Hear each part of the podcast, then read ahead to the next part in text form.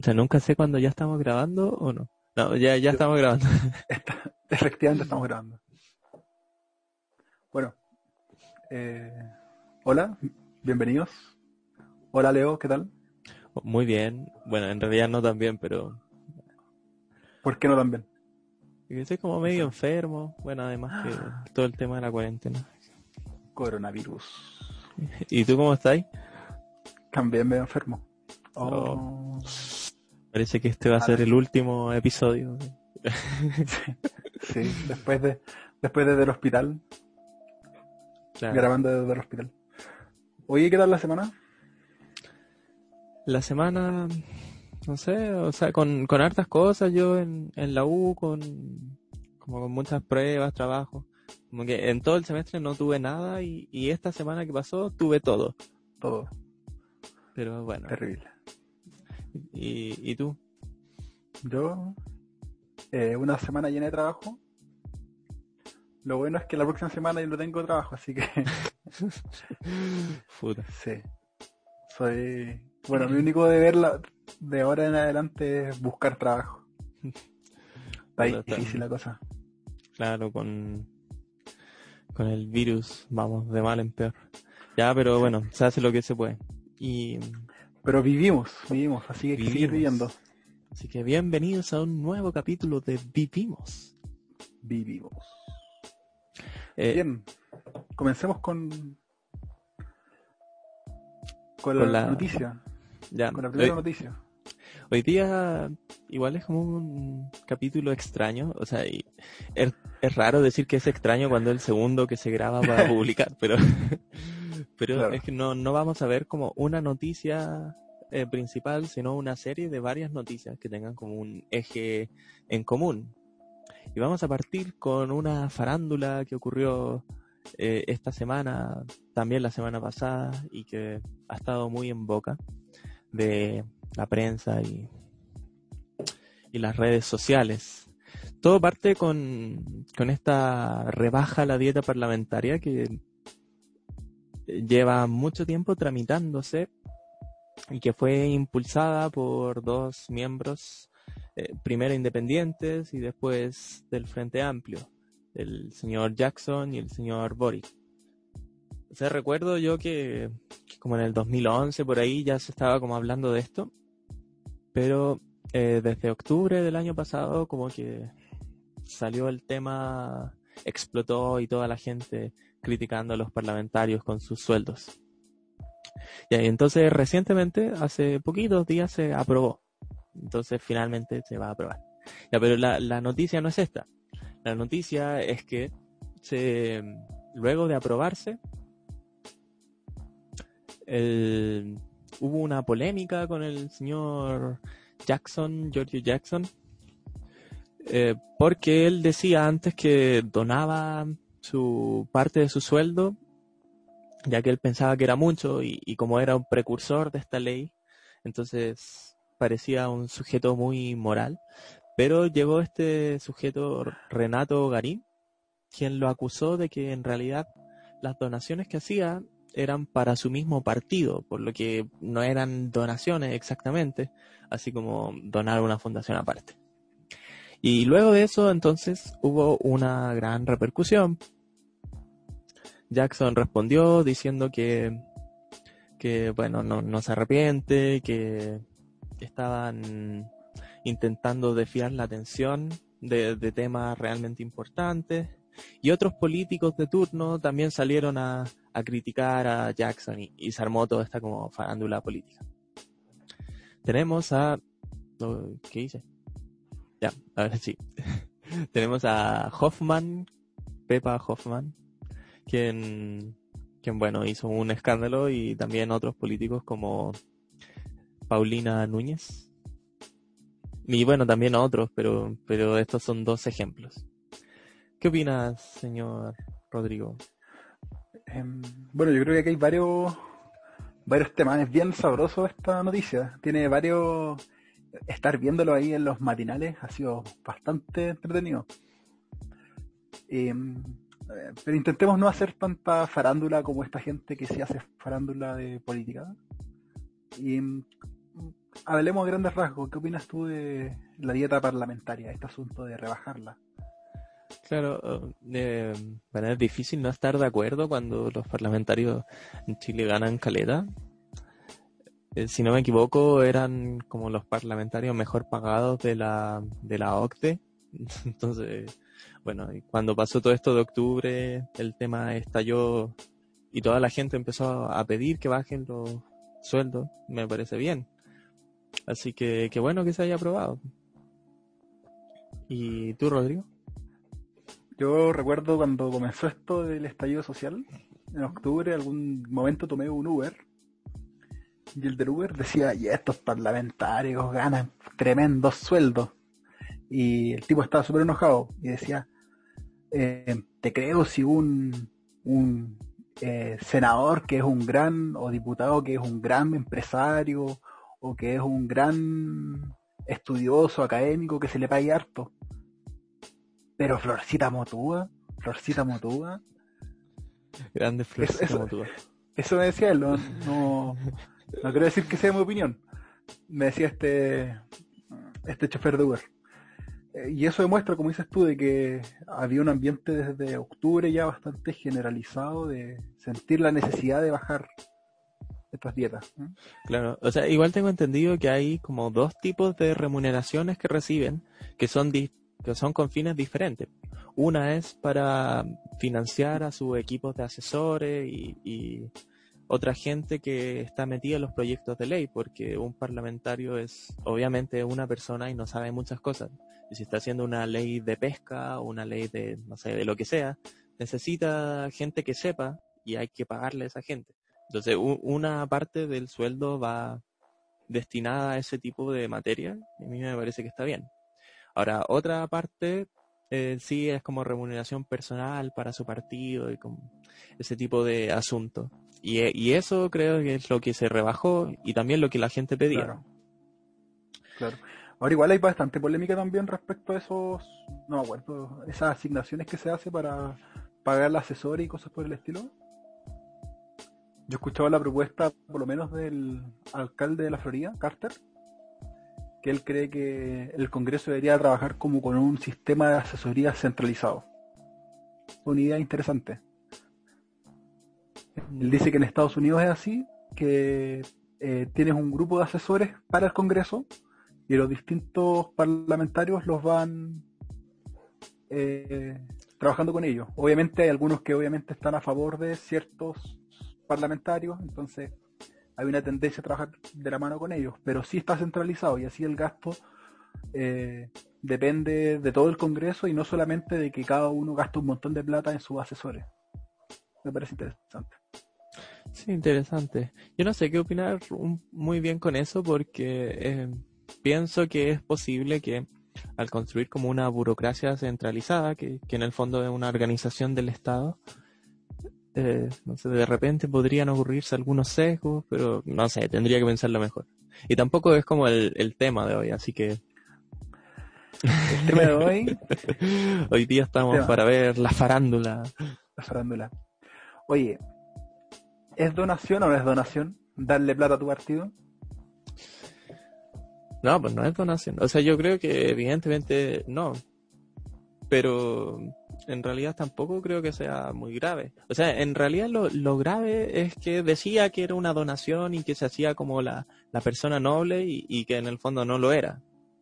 Pero no es muy distinto de todo el resto de, de parlamentarios, de expresidentes que también reciben un sueldo vitalicio y que también lo utilizan para eh, para financiar sus partidos, campañas electorales y ese tipo de cosas que son bien caras. Y bueno, así funciona el, tema. Mm. Pero es que pasa a mí que yo me siento engañado. Y a ver, ¿por qué? Yo, me siento engañado porque yo de verdad, a ver, yo no me considero eh, partidario de ningún político en particular.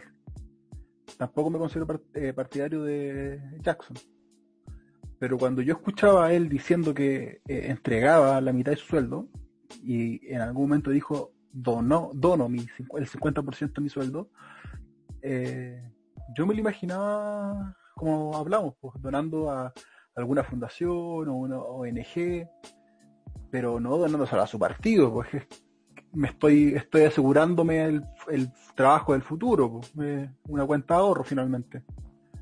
Entonces, deja bastante que decir y yo me siento engañado. Y lo que yo no sé, quizás si uno ve etimológicamente en el diccionario, la RAE, quizás sí es una donación. Sí, no, pero en todo caso es, es, como una implicatura que si yo digo estoy donando plata, es, no me la estoy donando a mí mismo ni a una organización afiliada a mí. Claro, entonces yo siento que, y, y, a mí lo que más me da lata es de que por lo menos no he visto como decir, no, o sea, que en verdad no fui claro, pido perdón, no he escuchado eso.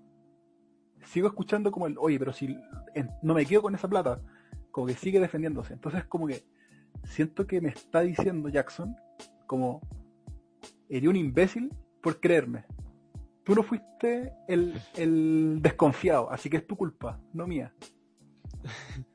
Como que yo cuidé, yo cuidé mis palabras, tú le interpretaste mal, mala suerte.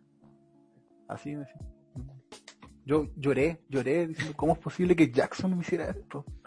El pelado Los Jackson 5. bueno, no sé, un político que está hace rato está como medio desprestigiado, no sé, siempre veo que lo taldan de amarillo por un sector, o sea, por su sector predilecto, porque el Frente Amplio de repente se pelea con el Frente Amplio, entonces me enteré el año pasado, en algún momento se, iba a separar RD del Frente Amplio y todos lo estaban basureando. Cosas de la izquierda de siempre, fraccionándose, para variar. Mientras que la derecha se mantiene ahí. Ya, pero ¿qué ha pasado a propósito de, de este incidente? Porque eh, una cosa... Yo lloré, eso pasó, yo lloré. Claro, pero es que una cosa es que lloramos nosotros, los los pobres consumidores de la política. Y, otro, y otra cosa es el revuelo que, otras autoridades políticas han aprovechado para lincharlo. ¿Qué te parece eso? A, mí me llama mucho la atención lo de Garín. Decir que somos coterráneos, somos de la misma ciudad, los ambos. Somos de Melilla. Calmado, eh, calmado, calmado. Eh, ¿Podrías decirnos como quién es Garín para la gente que no lo cacha? Bueno, Garín, como leíste la noticia, es eh, un diputado independiente actualmente que era de RD. Y él fue, es que mandó un tweet hermoso en el que dice que eh, los diputados de, o como Jackson, dicen que donan su plata, el 50%, pero en verdad eh, lo están donando el partido. Es decir, él destapó la olla de, todo esto, siendo que él era parte de RD. Y por lo que ha trascendido, y según yo queda bastante evidente, eh, Garín ha tenido conflictos con eh, su ex partido, con la gente de su ex partido. Entonces pareciera, a mi interpretación, haciendo farándula, justamente lo que criticamos fuertemente, pero haciendo farándula, no, ya haciendo una crítica súper profunda al respecto, creo que eh, él de cierta forma se está como vengando por alguna razón. Entonces, no sé, ¿qué crees tú? Se está vengando. Em, sí, sí, sí, me parece que una expresión acertada. ¿Sabes por qué? Porque la palabra venganza tiene más que ver con, con intentar bajar al otro que subirse a uno. O sea, probablemente Garín no, no saca un beneficio de esto, pero siente, no sé si un placer o algo así, pero. Y que igual es súper tendencia de, izquierda el basurear a tu, a tu, a tu compañero eh, e intentar como destruirle la reputación o algo así. A propósito, Jackson es como el, el único, el único representante, no, la única figura pública que figura como de izquierda y que no sea de concertación o, de la ex concertación que figura como en las encuestas de presidente posible. No sé, entonces, ah. entonces como el estar basureándolo, yo creo que un poco tiene que ver con venganza, pero buscando destruir esa reputación y destruir toda posibilidad de eh, liderar un proceso futuro. Ahora, yo no creo que Gary lo haga con maldad, quiero dejar esto claro. puede ser, no siempre la venganza es malvada. Puede que Garín realmente considere de que no es justo que la ciudadanía eh, esté siendo engañada y él lo diga de forma pública para sacar ese velo, entre comillas, romantiza, eh, haciéndolo un poco más romántico, poético, para quitar el velo de los ojos de los pobres ciudadanos que estaban siendo engañados. Y eso no quiere decir que está haciendo para perjudicar su campaña, sino que es para que la gente diga, oye, si van a votar, háganlo, pero tengamos claro más o menos por qué lo estamos haciendo, ¿cachai? Sí, sí, tiene sentido lo que dice. Entonces, me, quiero decir eso, no, quiero decir que Garín sea un sujeto malvado, con planes malvados. ¿Ya? Em, pero no creo lo mismo de algunos personajes de derecha. Como los que tú mostraste, Hoffman y eh, Paulina. Sí, a ver, voy a volver a la noticia. Sí. Aquí tenemos a Paulina Núñez diciendo, le mintió a todos los chilenos.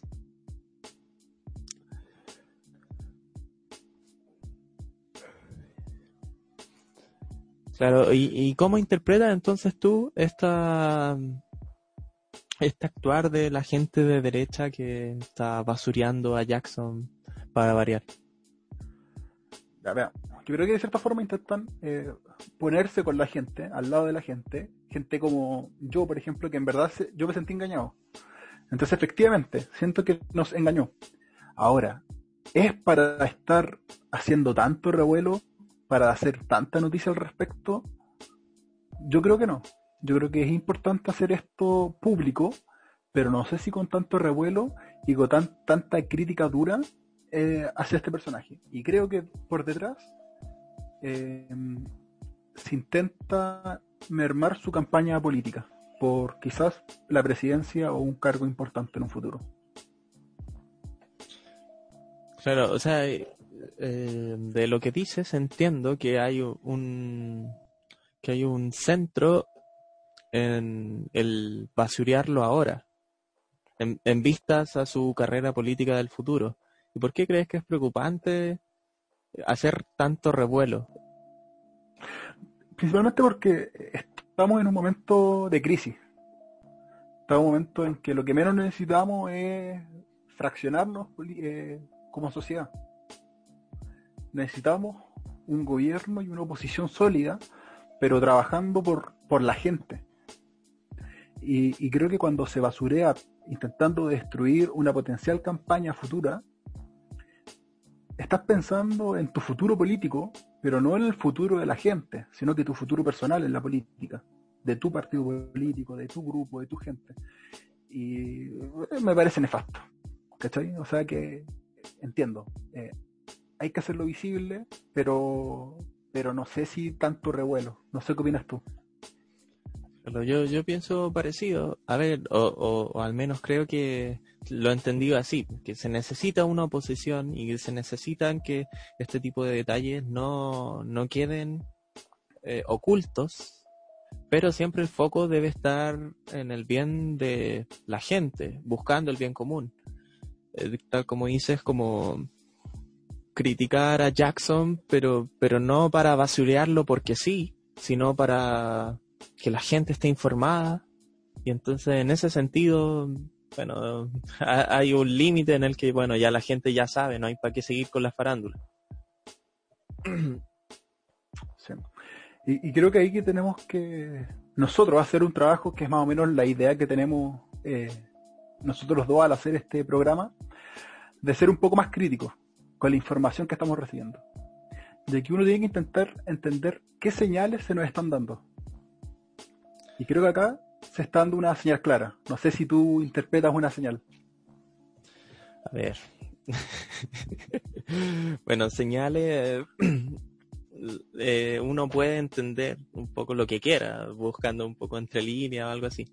Pero sí hay una cuestión súper clara que es lo que ya estábamos hablando. Esto de que parece que se está prefiriendo eh, echar al resto abajo bueno, en el caso como de las autoridades políticas de, más de derecha en este caso, echar a la oposición para abajo eh, para, para ellos asegurarse un, un futuro en un momento en el que eso no, no parece la mejor opción. O sea, en el fondo están destruyendo, aprovechando el caos para meter más caos. Sí, sí, estoy de acuerdo. Creo que es una señal bastante, una señal política bastante clara que están dejando entrever eh, su intencionalidad de, como dices tú, eh, menoscabar una posible eh, candidatura de un adversario político. Oye, no sé si esto ya lo hablamos, pero ¿cómo cree entonces que debería ser una oposición que sea oposición, pero que sin embargo no sea destructiva? ¿Cómo debería ser la oposición en tiempos de hoy? ¿Debería dejar de ser oposición o, o cómo? Porque... mira, te propongo algo. Anota esta pregunta y la, eh, la haces más adelante, porque tengo una algo que he estado pensando durante varias semanas. ¿Pero todavía le falta o, Eh, o no te quiere extender demasiado? No sé. es que hay otras noticias que vamos a leer que que lo que yo voy a decir engloba todo eso. Ya, bueno, ok. O sea, Así pero que- no, no te entendí, entonces lo vas a decir en Hoy, otra... hoy a- ahora, ahora, ahora, pero más tarde. Ya, ahora, pero más tarde. Ya, entonces sigamos con las noticias. Vale decir noticias porque, que... porque Claro. eh, hay esta señal de querer eh, atacar al adversario político pensando en el futuro. eh, no solamente lo hace la derecha, sino que también, obviamente, lo hace la izquierda. Y porque él, obviamente, bueno, que es una cuestión de ambos lados. Porque claro, es natural, pues eh, no es que lo- la derecha sea los malvados del universo y la izquierda sea los buenos del universo. Hay malos y buenos en ambos lados. Claro, y en este caso pasó algo con Lavín, que, bueno, él abrió un mall en la Pumanque y causó mucha conmoción también. Y es razonable que cause conmoción si está la cagada. Pero, pero pasó igual en, en un contexto donde se hablaba de, de reinstaurar poco a poco la economía y de buscar nuevas medidas.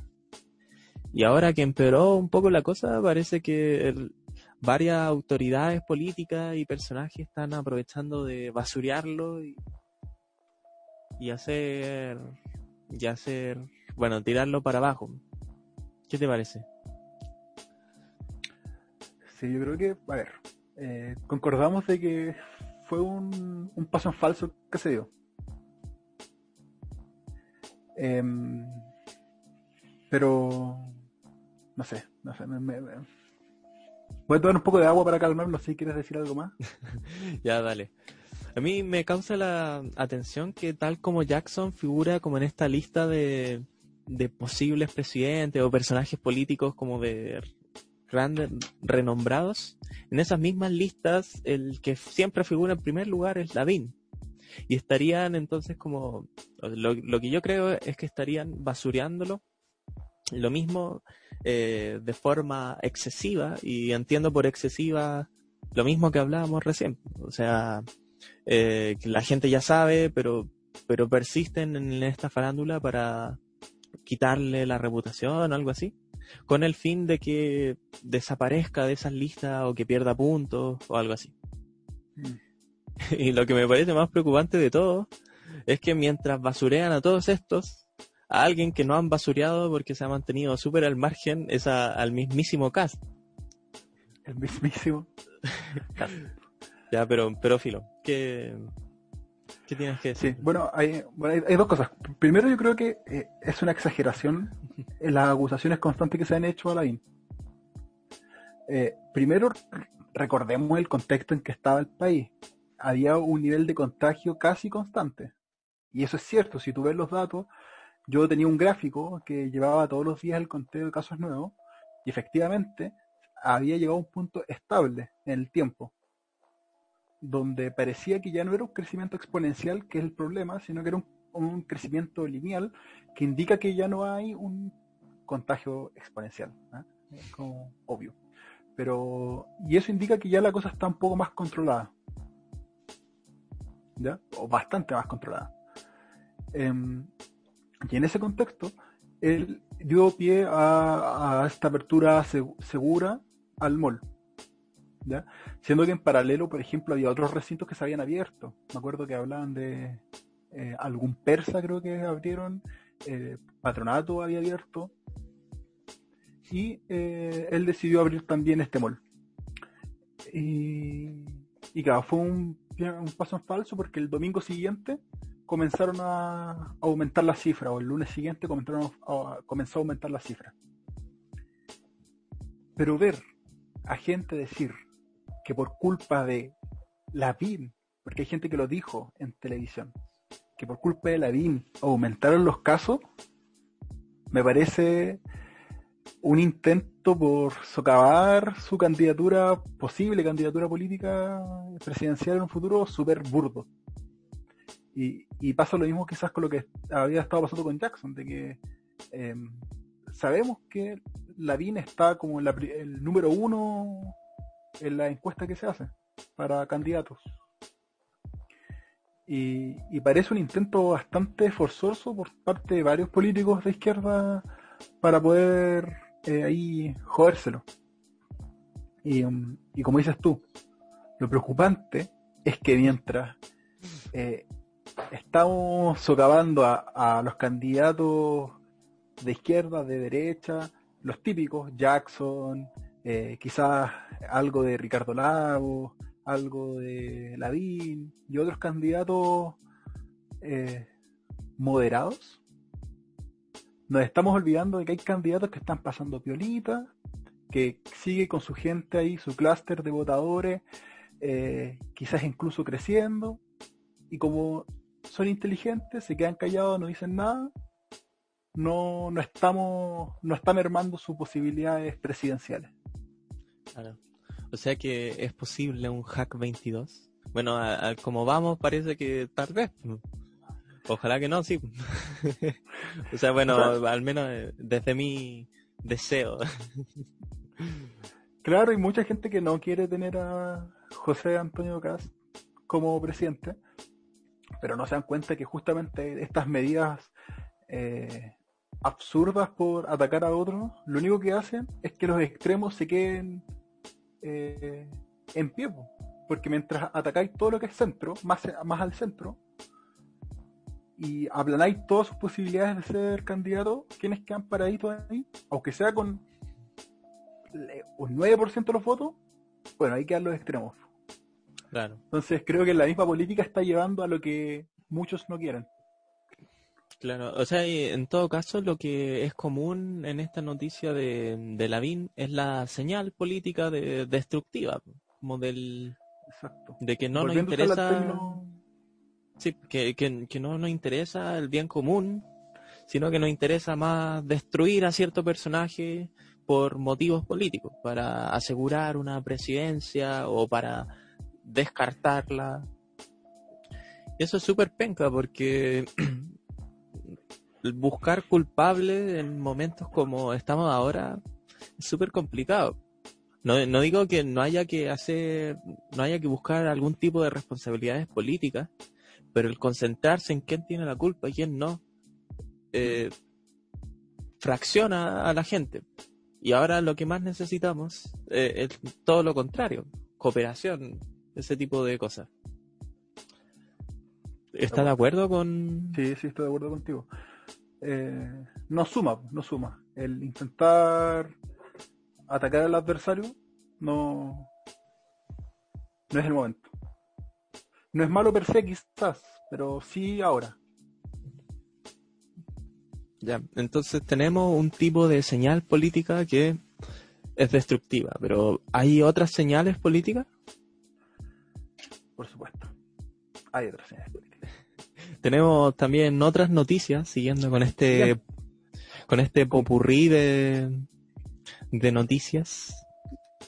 Eh, que tiene claro que tienen que ver con el gobierno primero una cuestión que fue que fue tendencia cuando salió pero que ligerito eh, dejó de hablar mucho claro como que prendió el primer día nomás cuando Ma Mañalich habló de viroterrorismo. ¿Qué te parece? A mí me dio risa cuando leí esa noticia, o sea, el título, terrorismo. Yo jamás lo había escuchado. Pero es que es como una palabra, no sé, no está en el diccionario, pero una palabra compuesta nomás. Sí, pero se usa, se usa. Yo busqué algunas cosas, algunas cosas en inglés y aparecía, pero muy escasamente. Claro, o sea, en realidad lo que pasó con esta noticia y el por qué hizo furor un día afortunadamente y no toda la semana, es porque hubo una confusión. Ven aquí el, título de, este diario que pusimos, bueno, de este portal de noticias, eh, no es ambiguo, pero habían otros, otros muchos que sí, que, que daban la impresión de que, leyendo el título, de que Mañali, de que Mañalich hablaba de como viroterrorismo, así como si el virus fuera terrorista, una cuestión así. Con los terroristas. ¿No? qué, qué viejo. Sí. Ya, pero la cuestión es que este ministro no se refería obviamente a que el virus es terrorista, sino a la difusión de información falsa, apuntando un poco a que la, la difusión de fake news y todos relacionados con el coronavirus sería terrorismo. ¿Estás de acuerdo con eso, por cierto? Que la difusión de información falsa es terrorismo. Ay, es súper complicado. Eh, hace un tiempo atrás estuve leyendo harto sobre lo que se consideraba y no se consideraba terrorismo. Y concuerdo de que causa terror en la gente. La gente se asusta cuando hay noticias falsas. Pero no sé si terrorismo como tal. Sí, yo en verdad estoy muy en desacuerdo con esa expresión. Eh, porque, bueno, porque sí, sí causa terror en la gente, hay mucha gente aterrada, quizás tu misma familia, la mía sí, eh, pero falta, digamos, usando un término jurídico, el dolo. O sea, falta la intención, digamos, de, causar caos y terror porque sí. Y esto es algo que pasa mucho con las fake news, con la posverdad y como todo este mundo de noticias falsas, que es difícil considerarlas como terrorismo porque, porque no suele haber una intención clara de desinformar, sino que la gente comparte noticias simplemente, le llega algo impactante y, las comparte. O sea, igual que, que estos portales como con títulos tendenciosos se comparten, bueno, la información falsa se comparte igual. Yo me voy a juntar con Mañal y le voy a hacer una propuesta de que no hable de viroterrorismo, porque hasta donde yo entiendo el terrorismo califica como tal cuando causa terror con el fin de lograr un objetivo muchas veces político, ideológico, en específico. Por ejemplo, se planta una bomba con el fin de causar terror, pero para eh, obligar a implementar tus reglas. ¿Ya? Creo que en este caso no se intenta poner, imponer nada. Entonces yo cambiaría terrorismo por terror. Viro terror. Creo que. Claro. Voy a hacer una, una, asesoría al ministro ahí. Pero hay, hay otro sentido que yo creo que era la intención de, de hablar como en estos términos y que, que, no sé, bueno, ahí te voy a preguntar qué te parece, que hablando de bioterrorismo se crea como a un enemigo que, que puede ser falso, pero sirve para aunar a la gente, para que toda la gente se una y que luche contra la desinformación y que luche contra la gente difundiendo datos dudosos. Y en ese sentido, vendría a ser como lo contrario a lo que estábamos hablando hace poquito, porque ya no es una señal de destruir al otro, sino de intentar unir. Aunque, bueno, yo no estoy de acuerdo con este tipo de unión, pero no sé. ¿Qué te parece? ¿Te parece noble esa intención? ¿Legítima? Sí. ¿Algo más? No, no, sí, eh, me parece súper legítimo eh, intentar de... Eh, voy a ser como dice Mañelis, perdón que use este término, pero para intentar aclarar la mente de la gente. Creo que el terror que se pueda sentir, el miedo que se pueda sentir debido a un montón de noticias que pueden ser falsas, eh, lo que hace justamente es dañar a la población. Entonces creo que es legítimo el hacer un llamado a no causar este terror innecesario. Porque teniendo la mente, comillas, un poco más fría, eh, la gente puede tomar mejor mejores decisiones. La gente con miedo, nosotros con miedo, tomamos decisiones que no muchas veces evaluamos bien. Por ejemplo, hay imbéciles que por miedo se van de la región metropolitana a contagiar a sus segundas viviendas. Correcto. Y, no es por justificarlos, pero si veis noticias que te están diciendo, oye, el cementerio está haciendo mil tumbas más. Si leí noticias de que te dicen de que en verdad están muriendo cuatro mil personas por problemas respiratorios y, te dan a entender que es por coronavirus, supuestamente. Si por otro lado te dicen de que hay el Hospital San José, eh, las morgues está llena de muertos por coronavirus, o sea, es natural sentir miedo y decir, oye, me quiero ir de acá, ¿cachai? Entonces, sí, eh, creo que sí, es importante de que eh, se intente dar información clara y hacer un llamado a cortarla, a cortar esto de repartir y publicar cualquier cosa porque sí, porque suena bonito, porque va a vender. Claro, o sea, yo estoy de acuerdo con eso. Lo único que me preocuparía sería el criminalizar a gente específica que, por ejemplo, difundió una noticia y, por ignorancia y que no sabía que era falsa. porque el término viroterrorismo igual como que se asume que hay terroristas que vendrían a ser gente que malvada. Claro.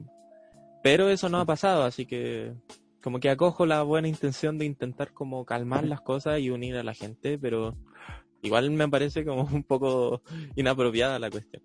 Pero... Por eso digo, eh, terror, no sé qué te parece más, esa palabra es más aterrizada, creo yo. Sí, podría ser. Podría ser, no sé. Bueno, quizás veamos próximamente un nuevo asesor del, gobierno. Por ahí, vamos a, voy a dar mi número después, ministro, para que me llame. ya, pero también tenemos otras Estoy buscando trabajo, así que por favor.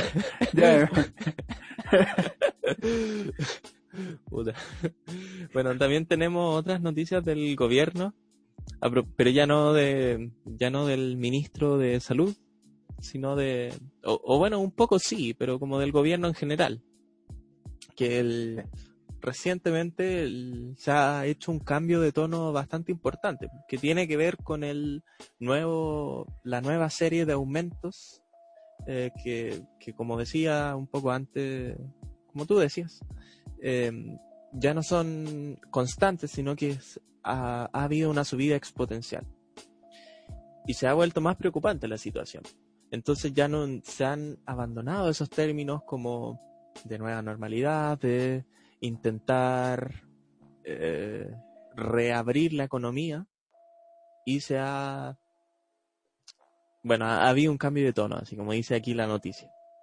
Me parece que la característica principal es que eh, se intenta hacer este, esta unificación, o sea, buscar la colaboración de la gente para seguir las instrucciones sanitarias, para, bueno, todo, todo lo que tiene que ver con esta pandemia. ¿Algo que decir, señor Rodrigo? Sí, de que no solamente em, se busca la colaboración de la gente, al mostrar que claramente la situación está empeorando, porque es verdad, la situación está empeorando, em, sino que también se muestra un cambio en el discurso respecto a otras autoridades como los alcaldes. Es de público conocimiento de que alcalde, alcaldes y ministros tuvieron muchos roces.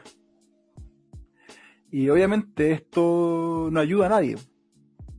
Y si uno ve día a día los puntos de prensa que ha hecho el ministro, su cambio, incluso en el tono de voz, es súper notorio.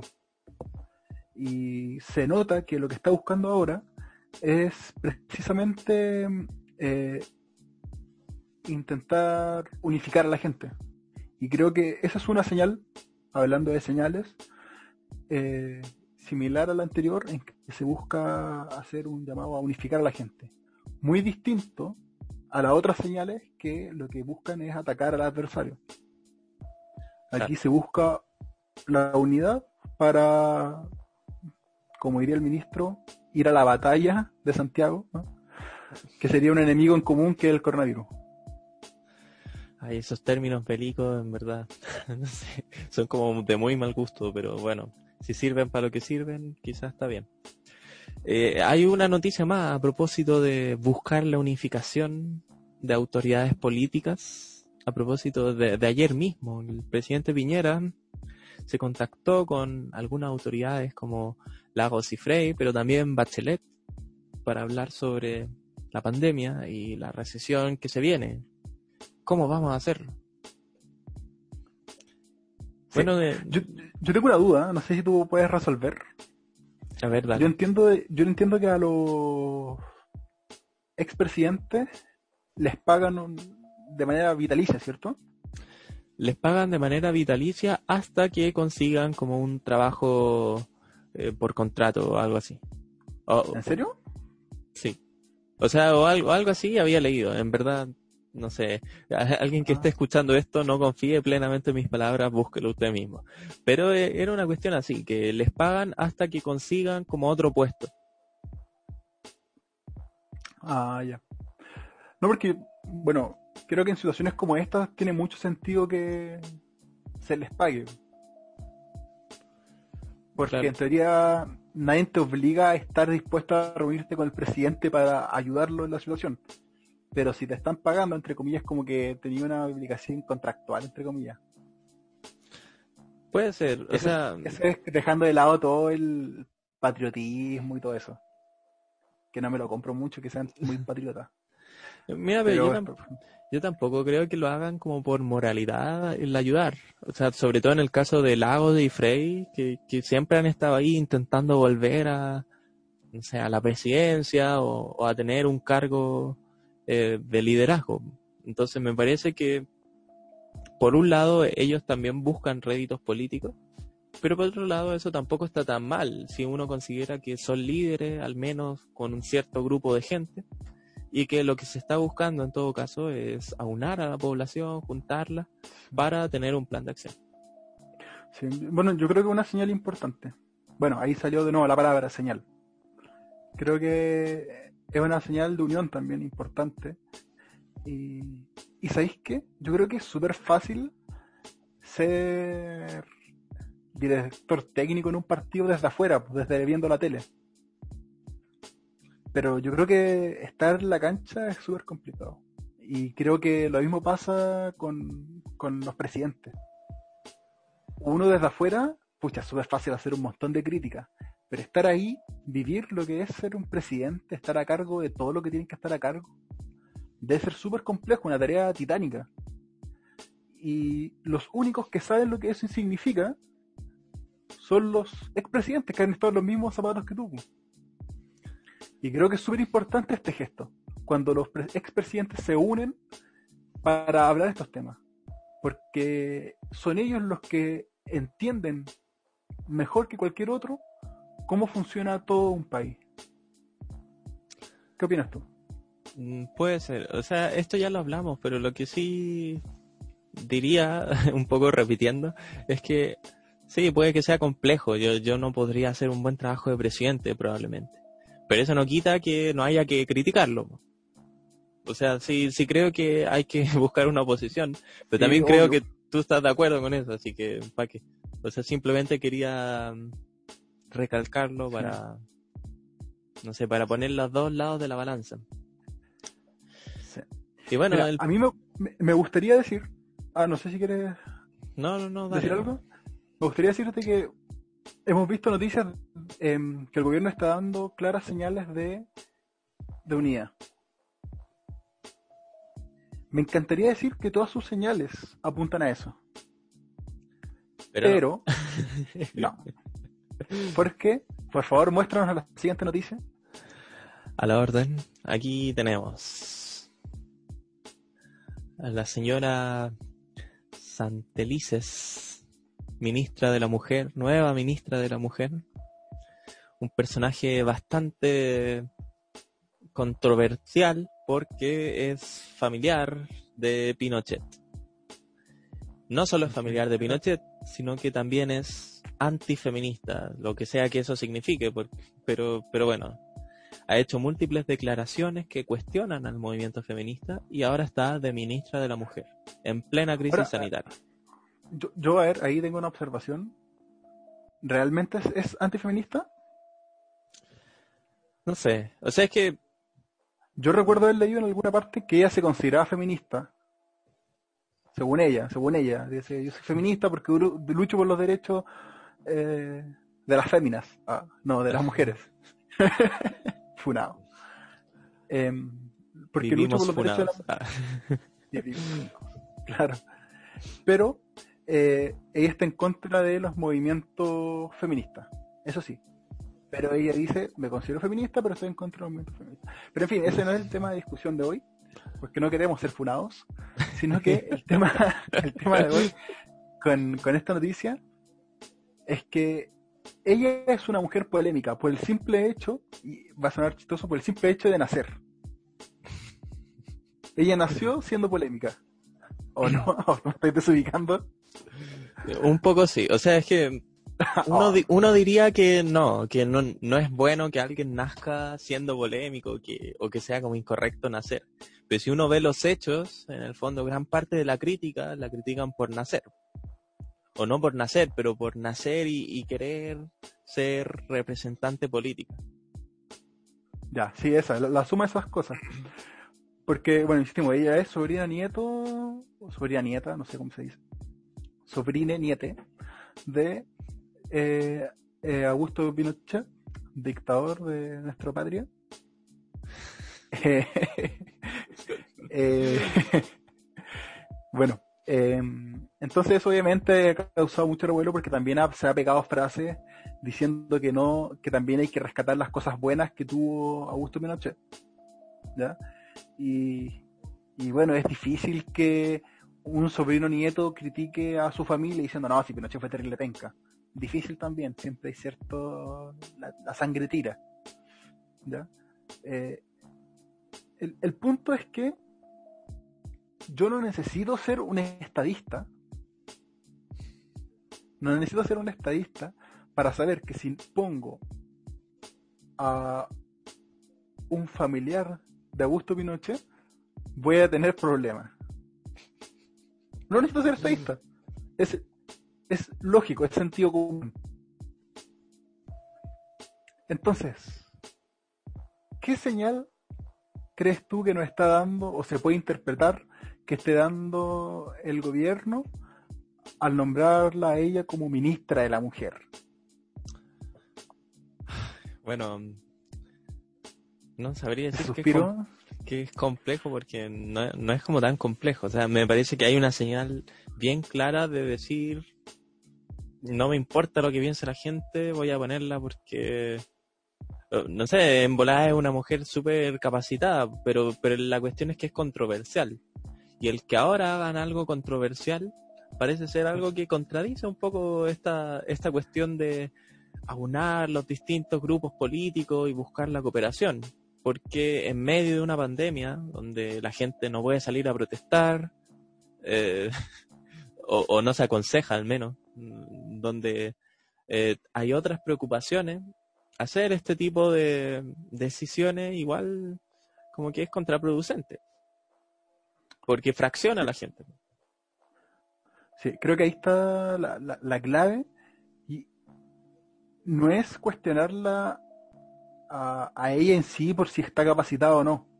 Hay gente que dice que en verdad no está capacitada porque jamás ha estado relacionada con nada de la mujer, ni de género. Yo creo que eso es un debate que da para largo y quizás no tengamos una conclusión. Pero lo que sí está claro es de que, por el, lamentablemente para ella, por el simple hecho de ser familiar de quien es, ponerla es controversial. Ponerla en este cargo es controversial. Así que, efectivamente, yo creo que es contraproducente incluso puede ser visto como un aprovechamiento. Eh, no pueden salir a marchar, no pueden manifestarse, hago lo que se me dé la gana. Eh, entonces, eh, como dijiste, es, contrario a las señales de unidad. Claro. Te tengo una pregunta. Sí. ¿Tú crees que Piñera está jugando a los dos bandos, diciendo por un lado, sí, vamos a unir a la ah. gente para luchar contra esta crisis, y por otro lado diciendo, ¿a qué me importa la gente? Yo hago lo que quiero. ¿Tú piensas que, es un poco así la situación o, no? Sí, Piñera es malo. Renuncia a Piñera. No, eh, a ver, yo creo que ningún presidente toma las decisiones por sí solo. Creo que, yo creo que, bueno, tú sabes mejor eso que yo por, por, por tus estudios. Eh, tú vas a ser una de esas personas que va a estar mal asesorando o bien asesorando a un político o presidente. Yo creo que mal asesorando en todo caso. No, pero te, te, tengo fe, te tengo fe. O si no, voy a estar obligado a borrar el podcast. Decir, yo no lo conozco, por favor, no me miren a mí. Pero voy a estar entre la sombra ahí, echándole ah, la culpa. como diría Garín, como la roulette. Pero ya. Em, se ve asesorado. Y posiblemente tenga distintos equipos asesores.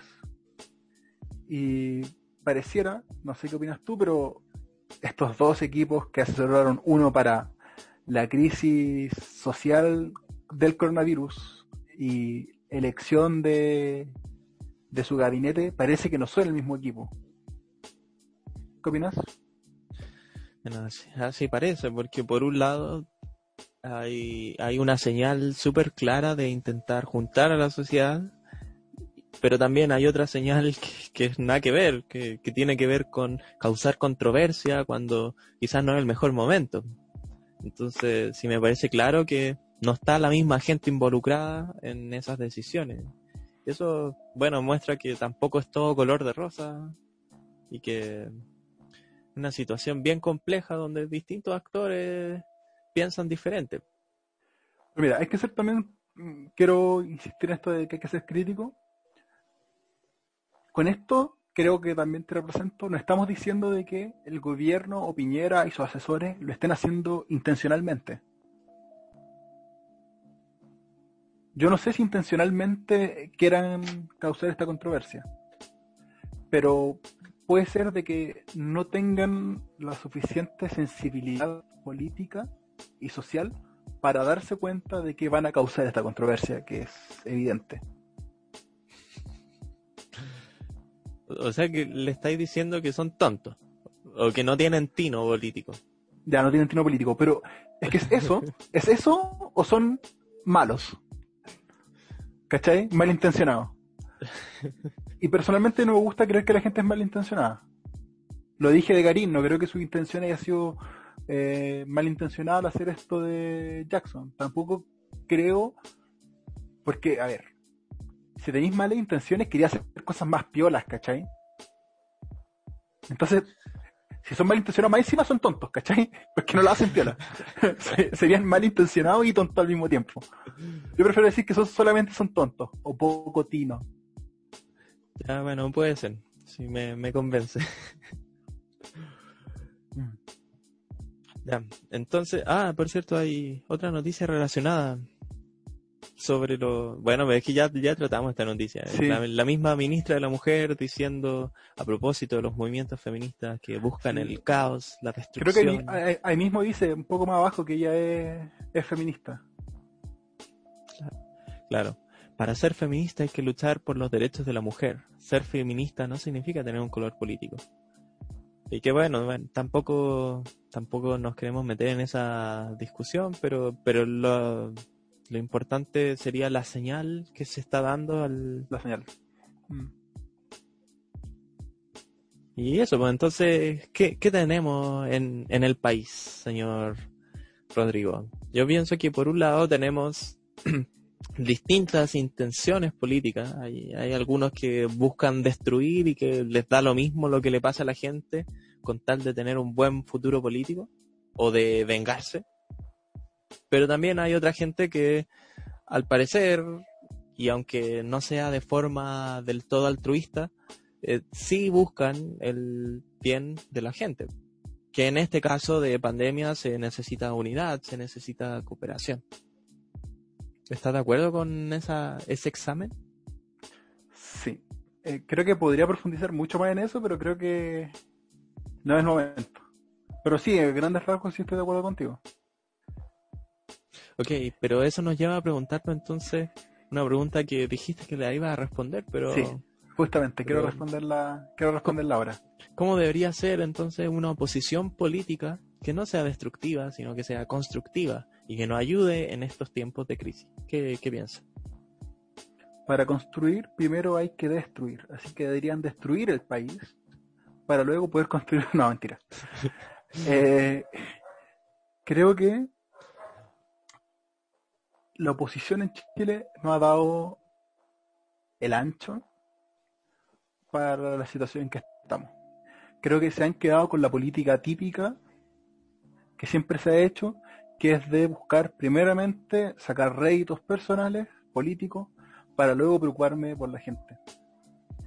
¿Y en qué lo veo esto? Bueno, lo veo en las distintas declaraciones en que constantemente se han hecho críticas a el gobierno.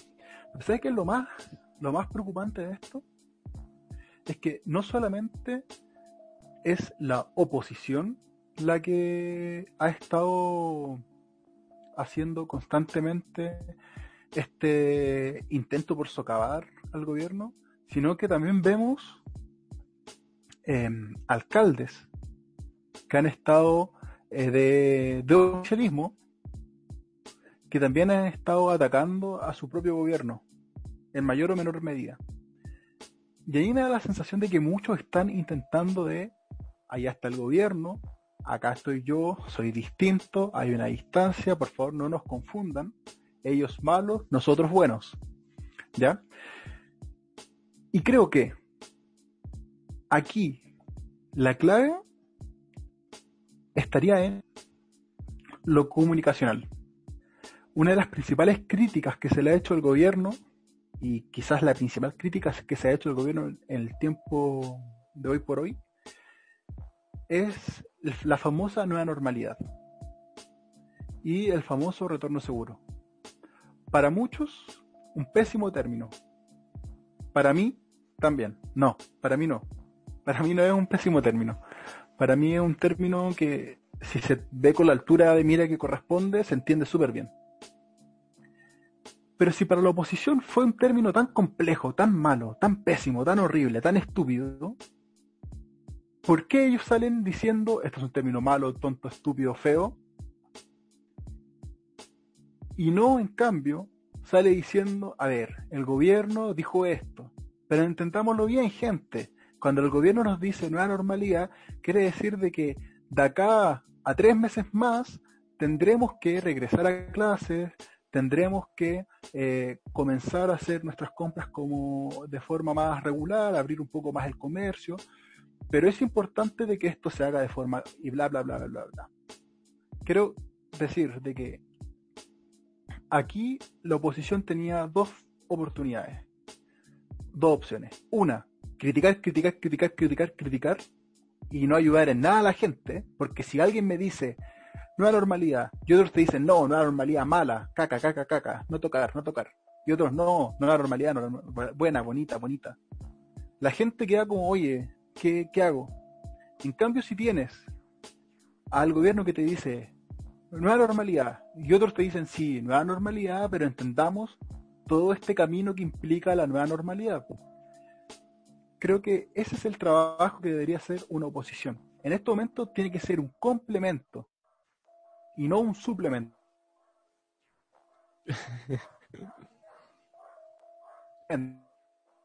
de que mientras que el gobierno dice A, el otro dice B. Hermano, creo que te quedaste despegado. ¿Podrías repetir lo último? ¿En qué parte queda? Hace cinco segundos que estamos que, tiene que ser un complemento y no un suplemento. Ahí. Claro, tiene que ser un complemento y no un suplemento. Estamos acostumbrados a que eh, cuando el gobierno dice A, la oposición dice B, es decir, un suplemento. Pero complemento, que es lo que necesitamos ahora, es que cuando el gobierno dice A, la oposición diga A más B, sumando, que se vayan complementando sus declaraciones. Si crees que el gobierno está eh, equivocándose en alguna palabra, no criticarlo hasta la muerte, sino que explicar bien qué quiere decir. Darle tu visión de cómo deberían hacerse las cosas, pero no destruyendo sus palabras, porque si no confunde a la gente. Entonces creo que em, se han quedado con lo de siempre, que es eh, irse al otro extremo y decir, oye, mira, qué tonto eh, el gobierno, qué, mal lo que está diciendo. Y, no han hecho lo que corresponde en este momento, que es, ser un complemento, es sumar, sumar, si eso es lo que se necesita, sumar. Qué fuertes declaraciones de... o sea, yo... Se podría agregar que igual es súper racional pensar que pensar como los alcaldes que intentan desmarcarse del, del gobierno. Porque ah, también hay que considerar que hay un contexto y que todo esto del coronavirus no salió de la nada sino que viene de un Chile que está súper desprestigiado las élites políticas las instituciones como carabineros y, y todo esto entonces desde octubre hay mucha gente por ejemplo pidiendo que Piñera renuncie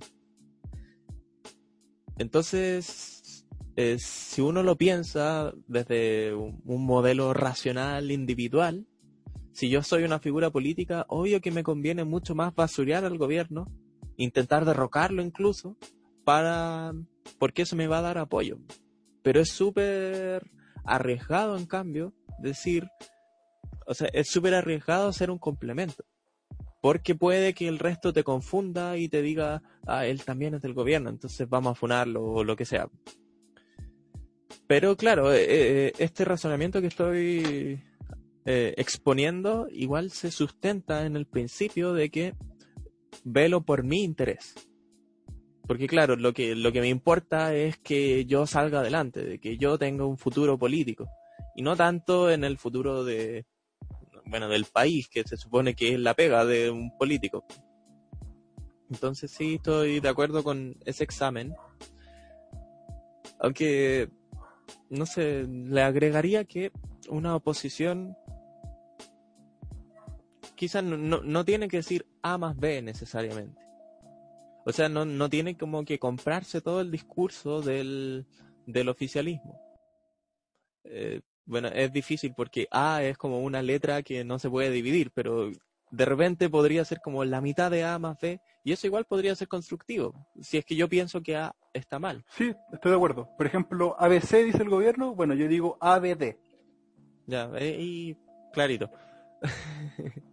Entonces, sí, pero sí estoy de acuerdo contigo que una buena oposición, eh, en estos tiempos sobre todo, necesita no solo desmarcarse del gobierno, sino respaldar aquello que sí cree que está bien e intentar hacer un trabajo en conjunto, con, manteniendo sus diferencias políticas. Es bueno que hayan diferencias en una democracia, pero estas diferencias tienen que eh, tener el objetivo no de conseguir una buena reputación, sino eh, de poder darle a la gente lo mejor.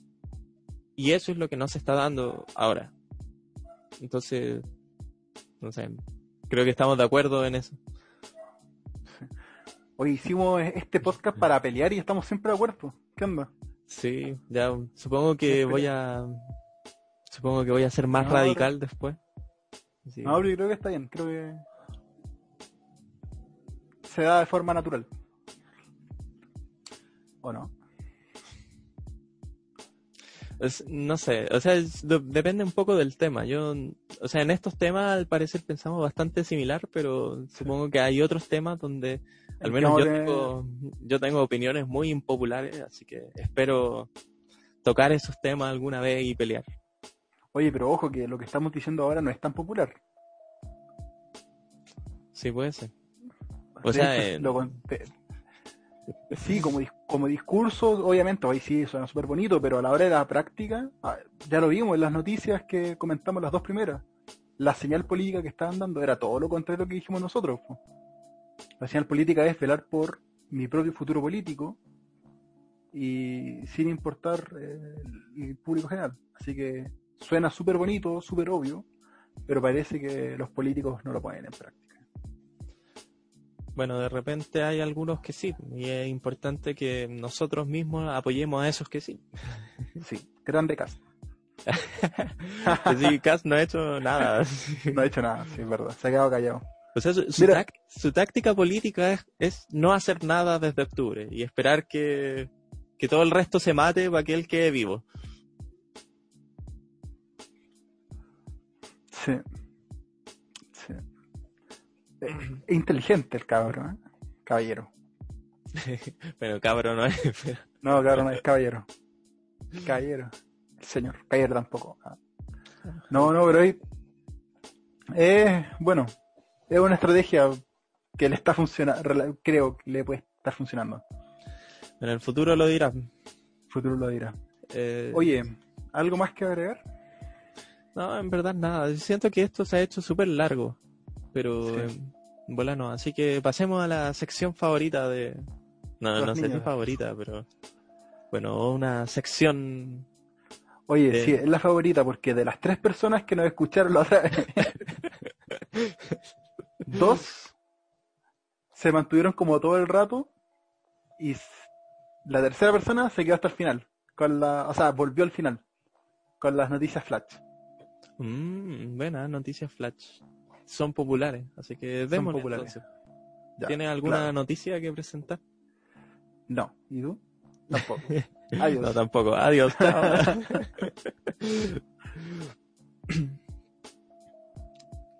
¿Cuál, quieres, decir? ¿Alguna que te llame la atención principalmente? Eh, bueno, a propósito de lo que estamos hablando, no sé, ¿qué te parece el tema de Francia? Que al parecer las autoridades... Macron. que al parecer las autoridades sanitarias se han desmarcado del gobierno de Macron. Y, bueno, está la caga. ¿Qué te parece? Claro, los médicos franceses se rebelan al gobierno de Macron por falta de apoyo. Eh, uf, problema grave. Eh, pero parece que se ha estado gestando por tiempo. Creo que en Chile no se ha estado gestando de la misma forma. El titular de la noticia de Publimetro dice, eh, atento autoridades chilenas, médicos franceses se rebelan al gobierno de Macron, bla, bla. Eh, creo que en Chile no es el mismo contexto, porque Macron, particularmente él, ha tomado aparentemente muchas medidas que ha dañado el sistema de salud de Francia, el sistema de salud público. En Chile no hemos visto lo mismo. Si vemos, si tenemos un sistema de salud débil en Chile, a pesar de que comparativamente quizás es fuerte, eh, ha sido a una serie de presidentes anteriores, de gobiernos anteriores. Así que es difícil compararlo con Chile. ¿Qué opinas? Eh, estoy a favor, pero se supone que son noticias rápidas. oh, ya. Sorry. Ya, tengo una noticia para conocer tu, tu reacción de la guata. Ya. Visceral, a ver. Eh, calmado, deja que, que se cargue, pero tiene que ver con uno de tus países favoritos. oh, ya sé. eh, Chubu, embajador de China en Chile, llamamos como la diplomacia, llamarnos como la diplomacia del lobo guerrero solo por aclarar la verdad no es apropiado. Dice a propósito de, de la gestión de Trump y, y las constantes eh, acriminaciones, no sé si existe esa palabra, bueno, eh, las constantes recriminaciones, eso sí existe, que, que hace del gobierno chino. ¿Qué te parece? ¿Cuál es tu impresión? Eh, si alguien me dice, estoy aclarando la verdad, ya me parece un poco tendencioso. En el contexto que lo dijo me parece tendencioso, no le compro. ya, pero supongo que algún día vamos a poder hablar más sobre China y su política exterior. Está bien. Eh, otra noticia. Bolsonaro incluye a gimnasios y peluquerías como actividades esenciales en Brasil. Pero por supuesto, mira mi pelo más feo. Necesito una peluquería, es algo esencial para poder estar vivo, señores. Necesito mi peluquería ahora. Yo estoy entero chascón. Qué bueno que ahora como que ya está atardeciendo y no se ve bien. No se ve. No, yo creo que ahí Bolsonaro deja mucho que decir. Puta, Bolsonaro. Bueno, no tengo más noticias yo. ¿Tiene alguno usted? Sí. A ver. ¿La tengo, la tengo que leer? Sí. O, o el titular. eso. Muere por coronavirus trabajadora que fue escupida por hombre con COVID-19. Que Fue escupida. Es como... Claro. O sea, está el tema como, bueno, ese escupo fue intencional. O sea, el- la persona sabía que tenía coronavirus y que al Sí, pues, sí, escupir... sí, sí. Entonces, Sí, ¿qué de-? Parece que tuvo un- una. Ella trabajaba en una estación de trenes, tuvo un altercado. El tipo le dijo. Le dijo, estoy coronado. ¿Qué pasa? Y tiempo después, tiempo después la tipa se con- eh, le dio coronavirus y se murió. Da que paja. Así que parece que están investiga- haciendo una investigación criminal al respecto en Londres. Bueno, si es así, igual que está bien. Eso sí es bioterrorismo. Ah. Claro. Em, creo que eso. Ya, entonces cerramos este capítulo. Espero que haya sido no tan desagradable. Tan nefasto. Vivimos con señales políticas y también vivimos funados. Bien funado. Ya, entonces. Y en no- medio de una pandemia, vivimos en una pandemia. Ay, ojalá que. Ojalá que no sea tan terrible el mundo después cuando termine todo esto. Pero Mm. bueno, estaremos ahí cuando eso pase. Espero. Espero. Ya. Sí. Adiós. Adiós.